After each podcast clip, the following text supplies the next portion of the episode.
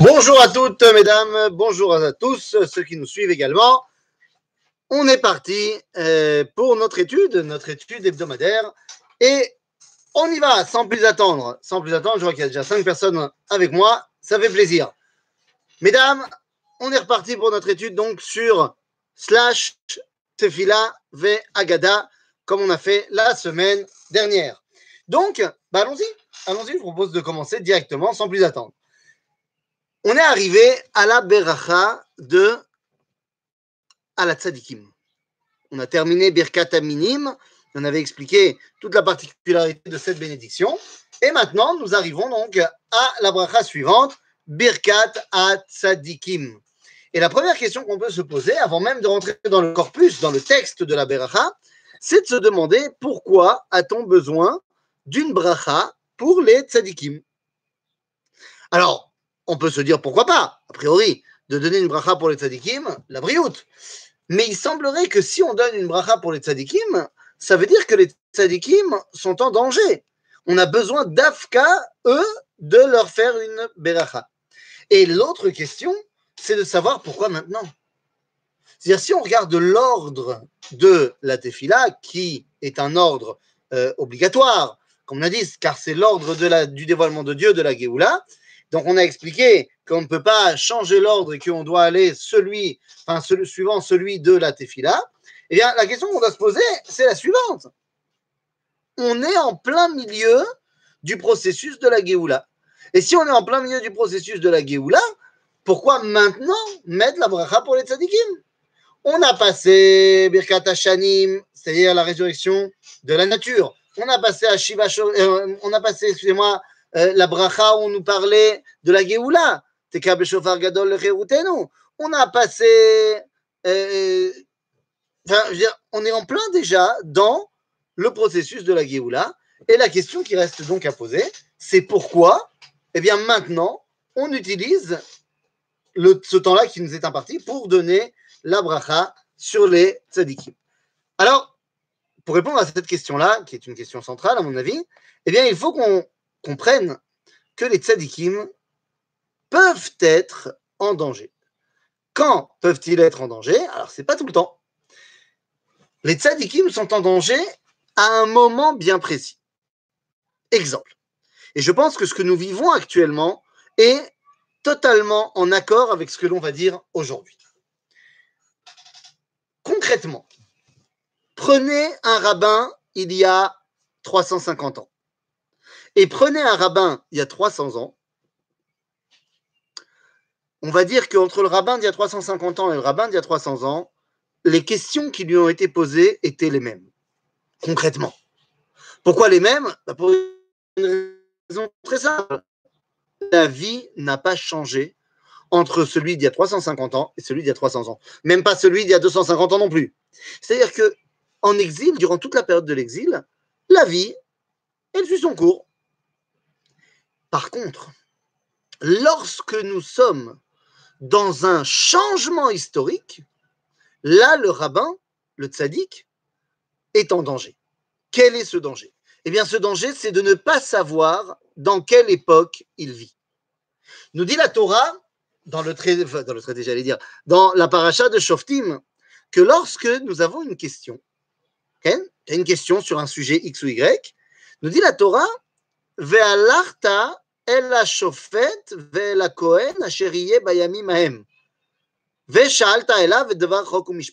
Tu dois aller voir le shofet ou le Kohen qui est en ce temps-là.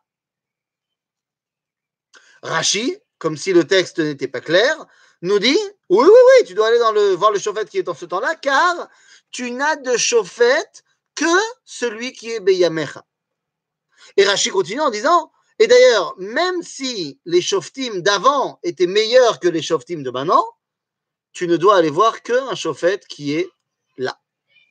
Et la grande question qu'on peut poser à Rachid au verset, c'est de dire, bah évidemment, quoi? Est-ce qu'il y a un risque que j'aille voir un shofet qui est pas né? Non, évidemment. Est-ce qu'il y a un risque que j'aille voir un chauffette qui est déjà mort et que je lui pose des questions? Bien évidemment que non. Ce n'est pas possible. quand on a une question de halakha, une question de compréhension du monde, d'aller voir un rabbin qui est mort eh Bien sûr que non, on n'a pas le droit. Donc, qu'est-ce que la Torah nous apprend en nous disant il faut aller voir un chauffette qui est en ton temps Et que nous apprend Rachid en nous disant ne cherche pas les juges d'avant ou d'après, le juge qui est là, c'est celui que tu as. Eh bien, tout simplement, il y a des juges qui vivent actuellement dans chaque génération. Mais il y en a qui comprennent le temps dans lequel ils sont et d'autres ne le comprennent pas. Et toute la question est de savoir, est-ce que tu sais dans quelle époque tu vis pour que ta compréhension de la Torah soit en adéquation? Vous savez qu'il y a une, un concept dans le judaïsme qui s'appelle tzaddik veralo face à tzaddik vetovlo. C'est quoi la différence? Alors vous avez l'explication du Admor dans le Tanya, qui nous parle de tzaddik qui a son Yetzirara mais qui le bat, et un tzaddik qui n'a plus du tout d'Yetzirara. Ça, c'est l'explication du Tanya. Mais quelle est l'explication du Likuté Moharan de Rabbi, de Rabbi Nachman Breslav C'est celui qui fait plus de 50% de mitzvot, pas de problème. Maintenant, pour le Rabbi Nachman Breslav, dans l'Écouté Moharan, tzaddik vetovlo, c'est un tzaddik. Ve'alacha kemoto. C'est-à-dire que son avis, c'est également celui qui est retenu dans la halacha. Donc tovlo, il kiffe. Alors que le tzaddik veralo, c'est un tzaddik, mais alacha lokmoto. C'est-à-dire son avis n'est pas celui de la halacha. Donc ralo, cachelo. En d'autres termes, il y a des rabbinim qui comprennent leur temps, leur époque, et d'autres non. Prenez l'exemple de ces deux rabbins qui ont fait la chose opposée, mais qui sont enterrés, pas à côté physiquement, mais dont la Gemara nous dit qu'ils vont être assis ensemble au Gan Eden pour l'éternité. Il s'agit d'un côté de Chizkiyahu Melech Yehuda et de l'autre côté de Rabban Yochanan ben Zakkai. Dans les deux, les deux personnages ont eu la même situation. Un ennemi qui faisait le siège de Jérusalem. Pour Chizkiyahu, c'était Sancheriv, et pour Rabban Yochanan ben Zakkai, c'était les Romains. L'un s'est battu becs et ongles contre Sancheriv et n'a pas laissé l'ennemi rentrer dans la ville, alors que l'autre, Rabban Yochanan ben a donné les clés de la ville aux Romains. Comment est-ce possible? Et donc, ils ont fait deux actions complètement inverses, mais ils sont assis ensemble au Gan Eden. Pourquoi? Eh bien, parce qu'il fallait savoir dans quelle époque on était. À l'époque de Chizkiyahu, c'était une époque de Géoula, une époque de construction. Il fallait donc se battre pour Jérusalem jusqu'au bout. À l'époque de Rabban Yochanan ben Zakkai, c'était le départ en exil. il fallait comprendre qu'il fallait sauver les meubles. En d'autres termes, la question est là. Lorsqu'un tzaddik vit dans le même contexte que les tzadikim qui l'ont précédé, il n'y a pas de grand risque pour lui. Parce qu'il suffit qu'il prenne exactement les mêmes psychotes, les mêmes décisions que les rabbins d'avant. Mais un tzaddik qui vit dans une génération où la génération d'avant a complètement rien à voir, révolution générationnelle, eh bien, ce tzaddik-là doit comprendre dans quelle époque il vit. En d'autres termes, nous avons deux moments où il y a un danger d'être tzaddik.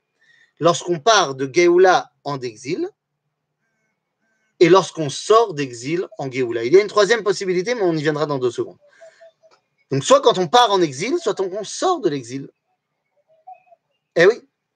Rabbi Raman Zakai comprend à son époque qu'on part en exil et que si on se bat contre les Romains, c'est la fin du peuple juif. Et donc il sauve les meubles. Aujourd'hui, la question est posée. Aujourd'hui, il y a 100 ans. Est-ce que les rabbins ont compris qu'il s'agissait d'une époque Géouli? Et c'est pour ça que lorsque j'ai cité le verset dans le parachat de Shoftim, eh bien le verset continue en nous disant Tzedek, Tzedek Tirdof, Il faut que tu poursuives deux fois la justice pour que tu vives et que tu hérites de la terre. Rachid, toujours, nous dit il faut faire très attention quand on met en place les rabbins, car il faut des bons rabbins. Mazé des bons rabbins, des beaux rabbins. On dit Allah beddin yafé. Beddin yafé, un beau beddin, c'est un beddin qui arrive à faire vivre de pair Israël ou le. C'est-à-dire qu'il fait vivre de pair le fait de faire survivre le peuple juif et de le faire venir sur sa terre.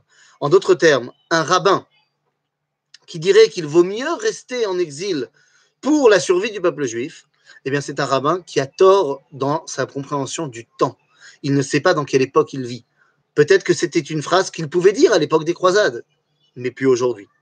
Et donc, le premier, la première difficulté, c'est donc de savoir dans quelle époque tu le vis. Il y a des rabbins aujourd'hui qui vivent encore il y a 300 ans, que ce soit dans leur façon de parler en yiddish, leur façon de s'habiller comme en Pologne, leur façon de réfléchir la halakha comme étant des individus les uns à côté des autres, qui ne réfléchissent pas en hébreu, qui ne réfléchissent pas en Eretz Israël, qui ne réfléchissent pas de manière collective. Dans la Géoula elle-même, eh bien, vu que la Géoula est quelque chose de dynamique, eh bien, particulièrement dans le processus de Géoula, les tzadikim sont mis à mal. Parce que cette année ne ressemble pas aux dix dernières années, alors qu'on est dans le même processus de Géoula, parce que la Géoula avance. Et donc, il y a des vraies problématiques qui se mettent en place. Évidemment que la révolution technologique fait partie du dévoilement de la Géoula, et que donc, nous avons maintenant des questions. Est-ce que on a le droit d'utiliser Zoom, l'application Zoom, ou alors YouTube Live, le pour faire le soir du CEDER et connecter des familles qui sont euh, en isolement, en quarantaine c'est la question du moment. Est-ce que on a le droit d'utiliser ces applications vidéo pour compléter un minyan C'est la question du moment, parce qu'on ne peut pas aller dans les synagogues. Est-ce que la mitzvah d'aller prier en minyan est plus importante que la mitzvah de faire attention à sa santé? C'est une autre question qui est la question du moment. Et donc, les rabbinim, lorsqu'ils vont répondre, vont devoir comprendre dans quelle époque ils vivent. Je ne vais pas commencer à m'étendre sur la halakha. Il est évident que Pikuach Nefesh est plus important que la Tfila en Minyan et que donc tant que euh, le Misrad Abriout nous dit là, on a la possibilité de prier seulement à 10 dans un, espace ouvert avec plus de 2 mètres d'écart entre les gens, alors ok, faisons-le.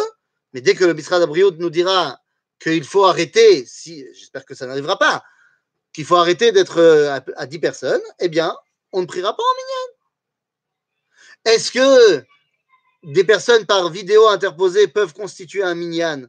Eh bien, non. Ça ne veut pas dire que ce n'est pas une bonne chose. C'est très sympa. Ce matin, j'ai fait la tfila du GAN, du GAN de ma fille, avec tous les enfants du GAN. Zechamoud, c'est très sympathique. Mes enfants, euh, enfin, ma fille au GAN ne, ne constitue pas un minyan. Mais ce n'est pas un minyan, c'est pas comme ça qu'on est une assemblée. La vidéo est très bien, mais ce n'est pas une assemblée. Et je ne le redirai jamais assez, même si là, nous avons la possibilité euh, de se retrouver à 12, comme je peux le voir là maintenant, c'est très bien. Baruch Hashem qu'on a cette technologie extraordinaire, ça ne remplacera jamais l'interaction humaine. Et je veux que ce soit bien clair. La technologie n'est pas là pour supplanter l'être humain, mais elle est là pour l'aider. Donc, ce sont des questions auxquelles il faut s'intéresser. La question que j'ai laissé en suspens, qui est la plus intéressante, à savoir est-ce qu'on peut utiliser ces supports vidéo pour connecter des familles durant Seder, eh bien, je laisse pour l'instant les rabbinim gdolim trancher et on suivra euh, leurs avis évidemment. Vous avez tous certainement entendu parler de cette lettre ouverte des rabbins nord-africains qui le permettent. Il faut voir, dans, dans les jours à venir, nous aurons une réponse, peut-être que oui, peut-être que non, mais c'est la preuve que nous vivons un moment où les rabbinim doivent se repencher sur la Torah et sur la halakha pour lui donner une grandeur de Géoula. Et donc, c'est pour ça que dans le processus Géouli, eh bien, nous avons cette bracha pour les tzadikim. Et vous allez voir que dans la bracha, eh bien, nous avons plusieurs personnages différents qui sont évoqués. On commence en disant à la tzadikim. Ah, tzadikim, vous n'avez pas shoot. Tzadik, c'est celui qui fait le bien et qui ne fait pas le mal. Tzaddik. C'est un rave. Le rave, il fait la halacha. Mais il y a quelqu'un d'autre qu'on met dans la tfila. Ve'al achasidim. Oh oh, c'est qui le chassid? Alors le chassid, on ne parle pas des chassidim euh, du Baal Shem Tov. Vous voyez bien que la tfila qui a été écrite il y a 2300 ans, 2400 ans, ne peut pas faire référence au chassidim du Baal Shem Tov. Donc c'est la, notion de chassidout à l'origine, à savoir la notion de c'est faire en plus que ce que la halakha m'a demandé de faire. Et là, si pour les rabbins, on a expliqué pourquoi il fallait une bracha, pour les chassidim, il faut une wahad bracha, comme on dit, une grosse, grosse, grosse bracha. Quel est le danger qui guette le chassid? Il y en a un. Le danger qui guette le chassid, c'est de vouloir donc en faire plus, mais que ce en plus soit au détriment de quelque chose de la halacha. Ou mieux que ça, que son en plus soit au détriment du fondement même du judaïsme. Je vais vous donner un exemple. On a quelqu'un qui va travailler, qui a son, travail, machin, et qui a euh, une demi-heure par jour pour euh, se poser, étudier, prier. C'est tout ce qu'il a, une demi-heure par jour, le reste du temps, il travaille.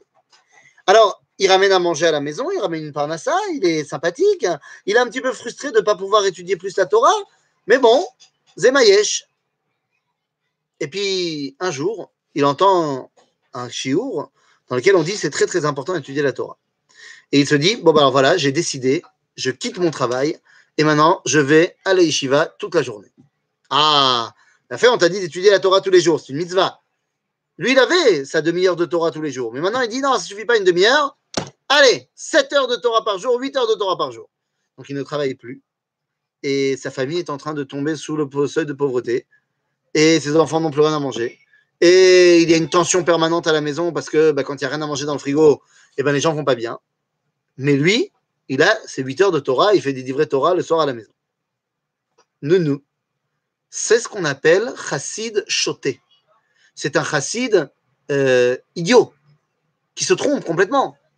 Parce qu'il a mis en avant quelque chose, mais c'est au détriment des autres.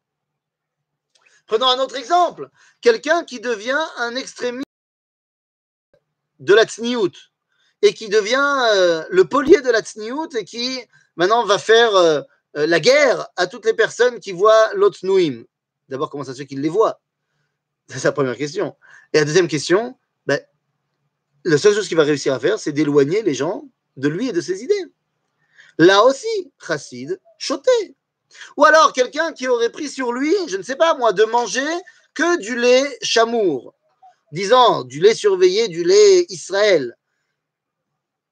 Et donc, maintenant, il vient et il se balade d'endroit en endroit et dit que tout ce qui n'est pas les chamours, parce que ce qui n'est pas les surveillés, eh bien, ce n'est pas cachère. C'est faux.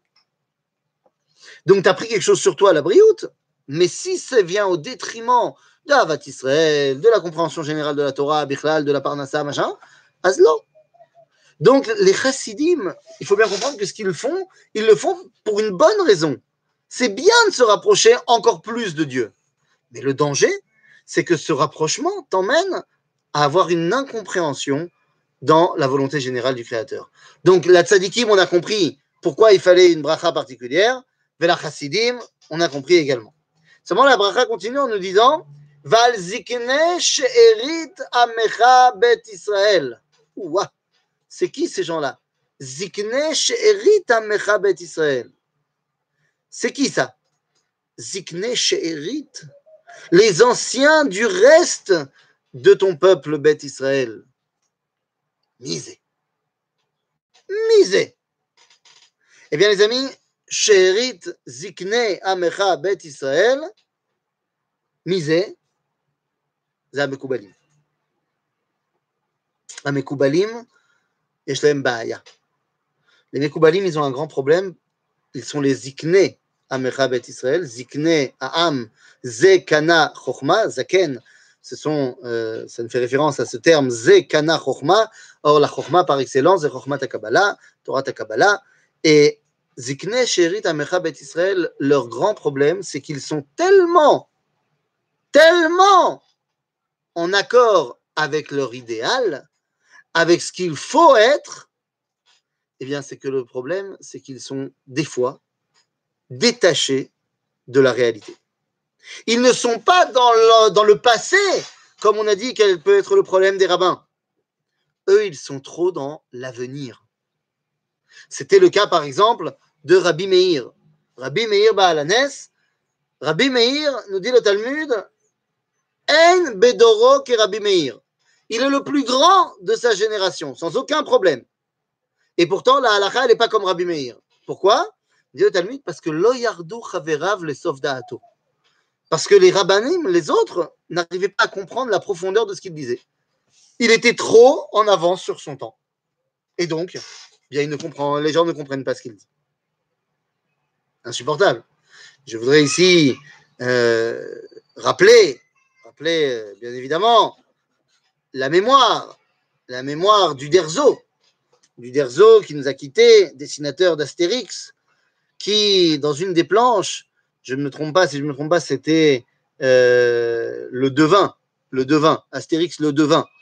Eh bien, dans une planche, eh bien, il dessine dans la tête d'un devin qu'est-ce qu'il voit comme étant le futur de l'habitation.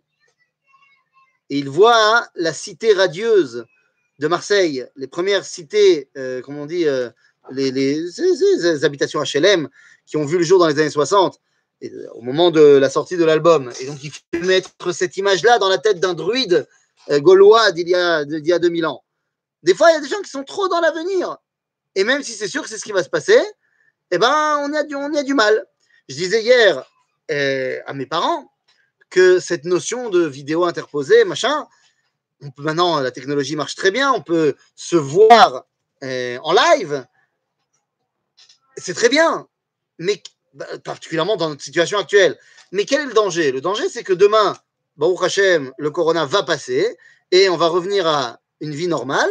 Seulement, on se sera tellement habitué à cette technologie bah, que ce sera notre nouvelle vie normale et je je m'inscris en faux.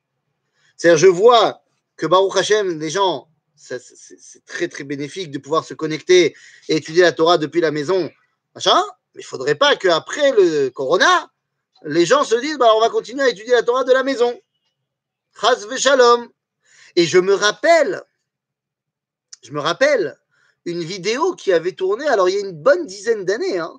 on n'avait pas de Corona, rien du tout, on voyait déjà les méfaits du MP3, où les cours commençaient à être enregistrés et étaient euh, donc mis sur MP3 machin.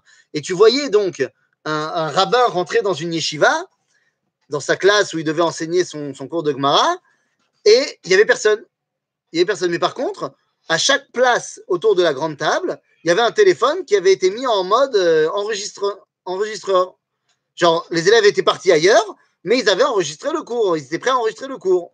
Et donc le Rav, voyant cela, eh bien, il a sorti son téléphone et il a appuyé sur lecture parce qu'il avait pré-enregistré son cours et donc il est parti faire d'autres choses. Et il y avait donc les élèves qui étaient en train, par leur téléphone, d'enregistrer le cours, qui était lui-même donné par un cours enregistré.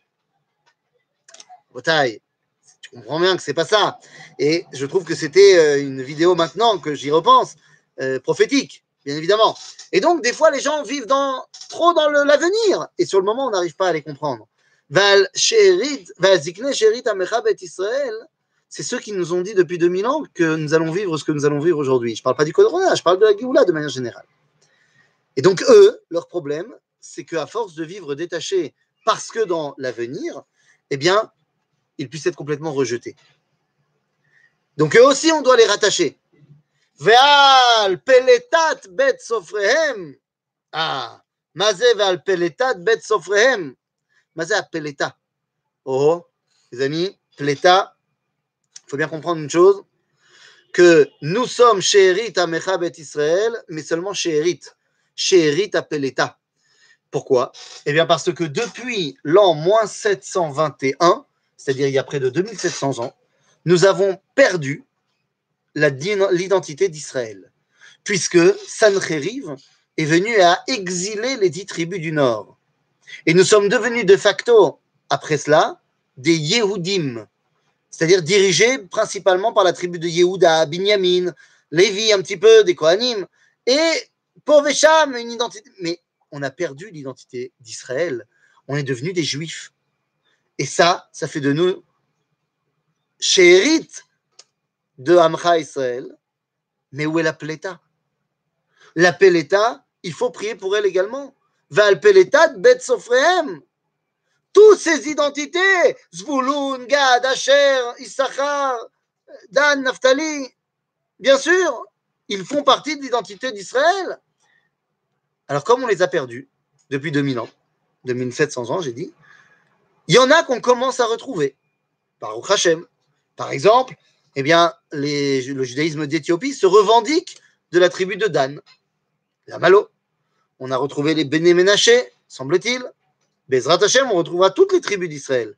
Mais en attendant, le peuple juif qui reste, eh a décidé de s'auto-réinventer à l'intérieur même de l'identité juive une identité globale d'Israël. Vous savez, dans le Tanakh, quand on parle de l'identité de Yehuda face à Israël, on parle donc du schisme après le royaume de Salomon, de Shlomo, eh il y a eu le schisme qui a créé deux États, l'État de Yehuda au sud et l'État d'Israël au nord, les deux tribus et demie, Yehuda, Benjamin et un peu Lévi, au sud, et les dix tribus qui restent au nord.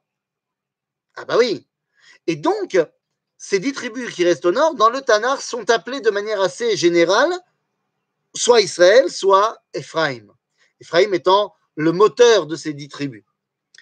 Nous dit le Rav euh, que Am Israël a reproduit au sein même de Yehuda, Yehuda et Ephraim, qui sont devenus au fur et à mesure du temps Datiim Vechilonim.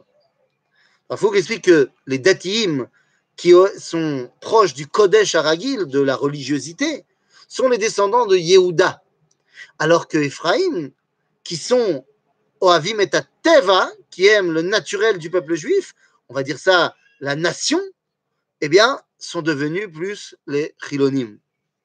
En d'autres termes, eh bien, nous avons recréé à l'intérieur même de l'identité d'Israël une identité de Datim, Vechilonim, Yehuda, Ve'Ephraim.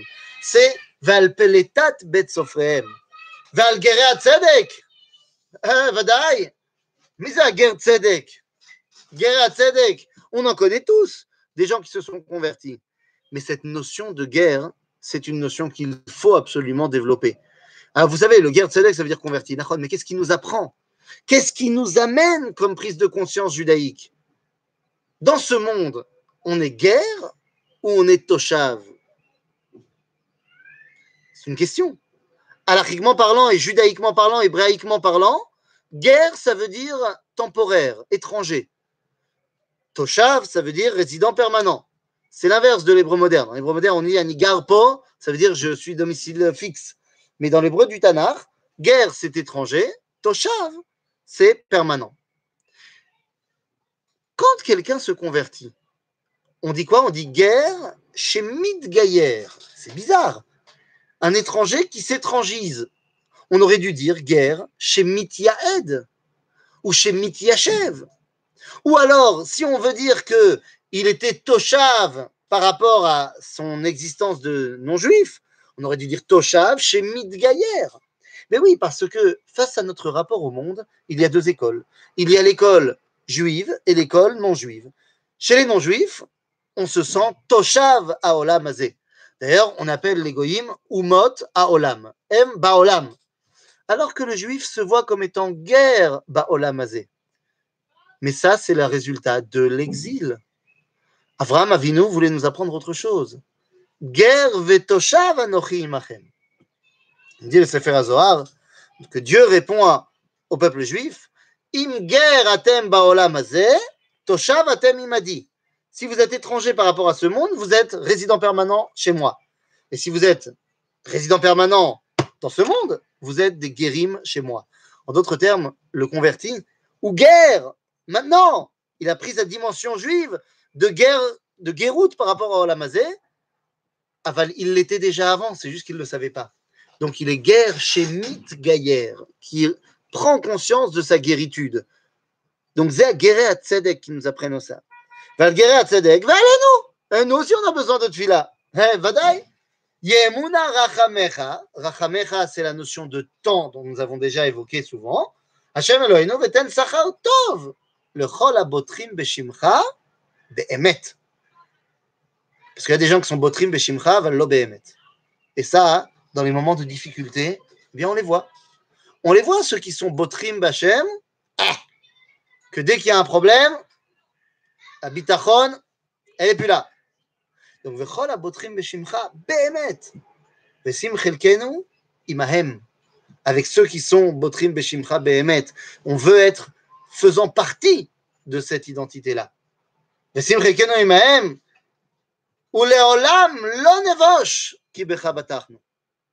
Et ça, ça, les amis, je pense que nous en sommes complètement dedans. Que nous n'ayons jamais honte d'avoir eu à avoir foi en toi. Je vais vous dire. Alors, il y a des vidéos qui ont tourné là sur euh, Facebook, YouTube, que euh, le pape, alors il paraît que c'était une vidéo de 2018, pas de maintenant, mais que le pape même aurait dit qu'il faut faire Shabbat, un truc comme ça. Bah, tous les gens qui ont donné leur vie pour Shabbat, et aujourd'hui, eh bien, le monde entier dit qu'il faut faire Shabbat. Nous, tu as eu raison d'être boté Arba Hashem. Ou alors, toutes ces personnes qui euh, viennent avec les halachot d'hygiène, corona, d'hygiène, de se laver les mains, machin. Eh bien, aujourd'hui, on va te dire, oh, il était temps. Enfin, aujourd'hui, ça fait déjà 100 ans qu'on te dit qu'il faut se laver les mains. A l'air. Valbotrim Beshimcha Behemet. Un jour, un jour, c'était, si je ne me trompe pas, c'était soit Pessar, soit, soit Soukot, je ne sais pas. J'étais en France chez mes parents et on a été avec mon père à Disneyland Paris. Ouais, grosse entreprise parce qu'on on n'habite pas à Paris, mais enfin bon. Et, euh, non, je crois que c'était Pessar. Je crois que c'était Pessar. Et, euh, et on est à Disneyland Paris, machin. Maintenant, quand on arrive, on est parti tôt. On est parti très, très, très, très tôt pour essayer de. Parce qu'il y avait trois, trois heures de route. Donc, on est parti tôt. On est parti genre euh, vers 6 heures du matin ou un truc comme ça, un casé. Ou même peut-être avant. Parce qu'on voulait pas rater du tout. On voulait prendre toute la journée, machin. Donc, on est parti, il faisait nuit. Et quand euh, euh, il faisait nuit, moi, je suis rentré dans la voiture, je me suis endormi. Et donc, en arrivant sur le parking de, Disney, la première chose que j'ai fait, j'ai sorti mon sido, mon talit, euh, j'ai fait ma tuila. Euh, Qu'est-ce qu'il y a? Euh, ma tuila avant de partir au parc. Euh, je ne le faisais pas dans la voiture parce que j'ai dormi, et puis de toute façon, dans la voiture, c'est un peu compliqué. Donc, il était 8-9 heures du matin, j'ai fait ma tuila. Nounou. Et, et mon père, ah, mais, mais, mais, mais range-moi tout ça, mais enfin, mais, mais les gens, ils sont pas obligés de te voir. Machin. Ça va, je suis sur le parking, je, je, je demande pas à personne de rien, je n'embête personne, je, fais ma tuila vite fait. Tu vois pas que plus tard dans la journée, dans le parc, quelqu'un est venu me voir en me disant hein, euh, Est-ce que vous pourriez me prêter euh, un truc cachère, machin, parce que mon fils il a faim et on a, on a pu. Comment il savait que j'étais juif? Alors, tu peux dire c'est marqué sur mon nez. Tu peux le dire. Ouais, mais, mais j'avais pas j'avais j'avais une casquette et ce truc, donc a priori euh, et je passais pas pour un juif. Hein. C'était pas la casquette que tu vois à 300 mètres que c'est un juif. Une casquette comme ça, Nike, bien un truc, un pantalon large, machin. Mais il m'avait vu faire la tuya le matin euh, quand lui il est arrivé au parking. Mais Kitsour, à Sour là nous, on n'a pas le droit d'avoir honte de l'iftar ba'Hashem. ולעולם לא נבוש כי בך בטחנו, ועל חסדך הגדול באמת ובתמים נשעננו. Alors tout le monde ne dit pas cette phrase-là, mais dans mon sidon on le dit, ועל חסדך הגדול, c'est sur la bonté d'Akadosh Baruch Hu qu'on se repose. Baruch ata Hashem, Mish'an.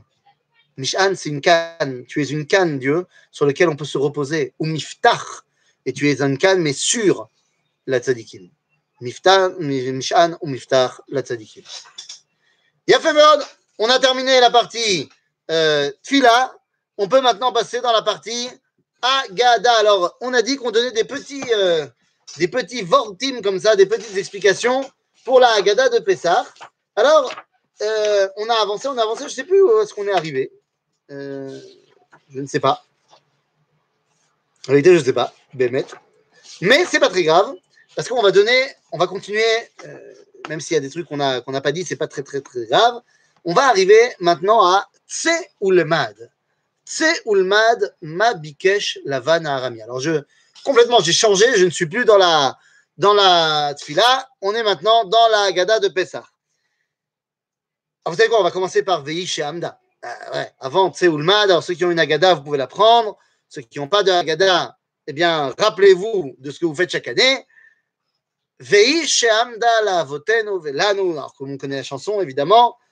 שלא אחד עמד עלינו לכלותנו, אלא שבכל דור ודור עומדים עלינו לכלותנו, והקדוש ברוך הוא מצילנו מידם. Alors, Vehi Shehamda, la grande question, c'est Mazé Vehi. Et celle-là qui nous a protégés, avec nos ancêtres et nous, c'est quoi Vehi? Vehi, c'est Brit Ben Abetarim. L'alliance entre les morceaux que Dieu il a contracté avec Abraham. Et cette alliance, elle dit quoi? Eh bien, elle dit qu'il y aura Am Israël et la terre d'Israël. En d'autres termes, kol a- tous les problèmes qu'on a eu pendant l'exil, ne pouvaient pas réussir à annihiler ces deux promesses. Que un, Am Israël survit, et que deux, il reviendra sur cette terre d'Israël.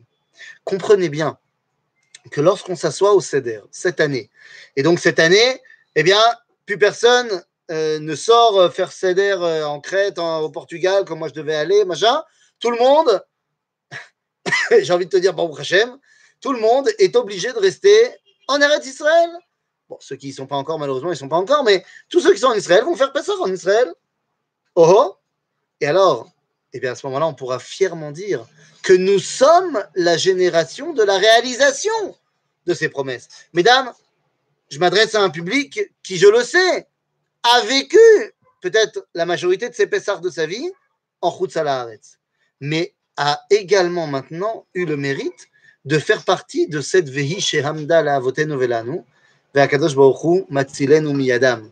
Matzilenu, pas seulement au niveau de la destruction du peuple juif, mais au niveau de l'annihilation de notre identité nationale, puisque nous sommes là en tant que juifs et nous sommes présents ici en Israël. Seulement, une fois qu'on a dit cela, eh bien, on ne peut pas faire abstraction de ceux qui ne rentrent pas dans le critère de ce que je viens de dire. Il y a des gens qui ne sont. Alors, il n'y a personne qui est en Israël mais qui n'est pas juif. Il y a des non-juifs en Israël, évidemment, mais ces non-juifs en Israël, ils ne font pas Pessah, ce n'est pas le débat. il n'y a personne qui est juif en Israël et qui n'est pas juif. Vous comprenez ce que je veux dire? Par contre, il y a des juifs qui sont juifs, mais qui ne sont pas encore en Israël. Donc il y a des juifs qui ont une partie de ce Veïché Hamda, qui sont restés dans leur identité juive, mais qui ne sont pas encore ici, Bezrat Hashem, l'année prochaine.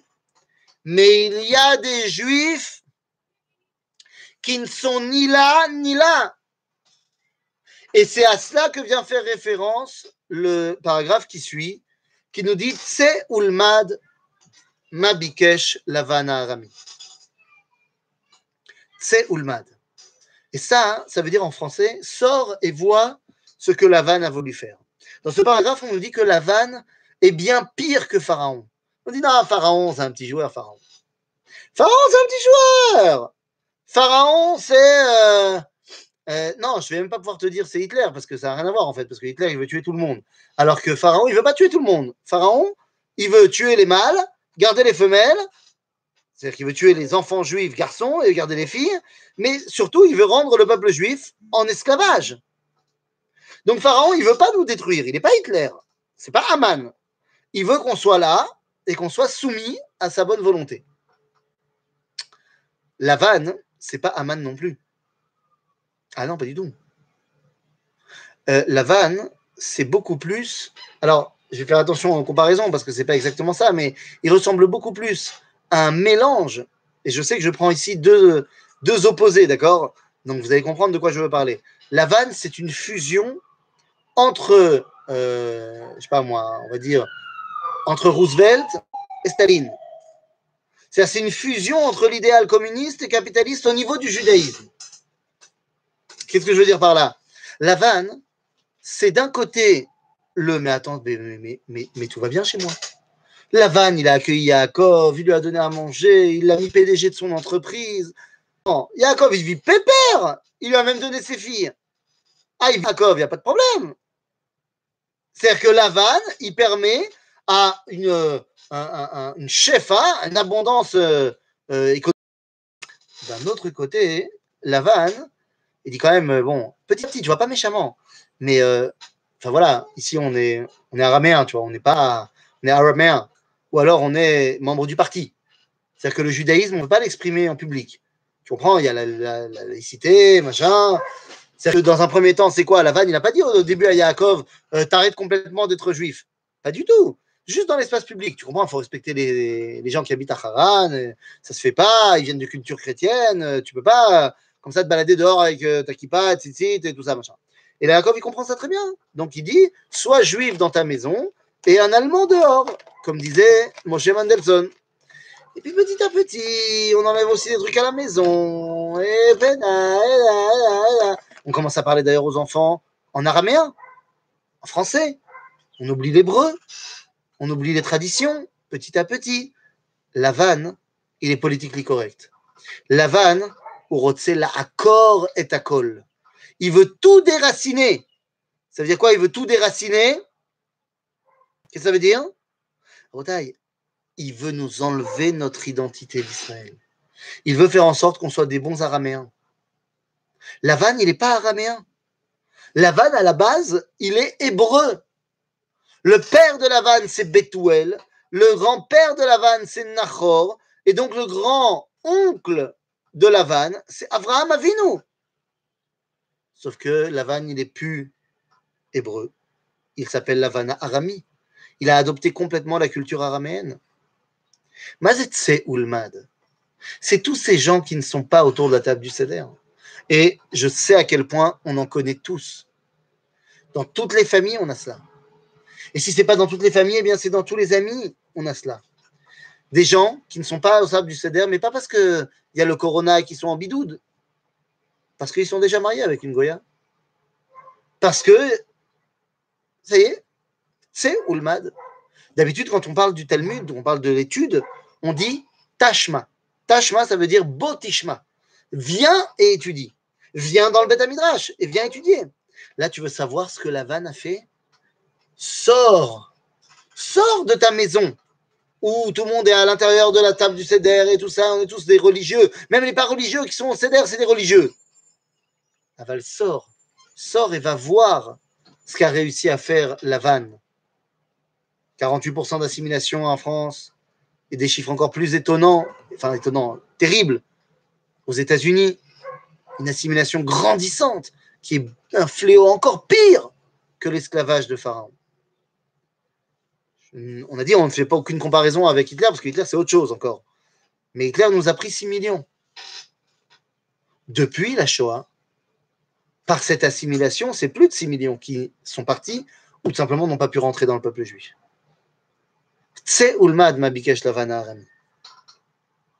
Le pire ennemi du judaïsme, c'est la perte de son identité. Pas la perte de sa liberté. Parce que même si tu m'oppresses et même si tu m'emmènes en esclavage, mon cœur et mon âme sont toujours liés à Kadosh Baruch Même si tu me prives de, je sais pas moi, de la possibilité de me retrouver avec mes amis juifs, je resterai fidèle à mon identité. Aval, lorsqu'on te dit que tu es le bienvenu et qu'il y a juste des petits changements, des petites modalités à faire, les hâtes, et les hâtes, eh bien regardez comment ça fait. C'est Ulmad Mabikesh Lavanarami. Ce qui veut dire que notre rôle à nous aujourd'hui, c'est quoi? Eh bien, c'est de sortir également pour ramener celui qui est dehors. Sortir au devant de celui qui est complètement assimilé et lui dire Ata Sheli, tu fais partie de mon identité, tu fais partie de mon équipe, rentre à la maison. Amen. Que cette année, dans cette période de bidoute, j'espère que le, confinement s'arrêtera pour Pessar, qu'on pourra passer Pessar avec nos familles, avec nos amis, et que Bezrat Hashem, eh bien, on se donne comme objectif de ramener toutes ces personnes qu'on connaît et qui se sont éloignées au sein même du peuple juif pour que Veish et Amdala Voten soit véritablement un cri d'espoir pour tout notre peuple et pour toute l'humanité. Amen. Kenny Ratson ve Shabbat Shalom.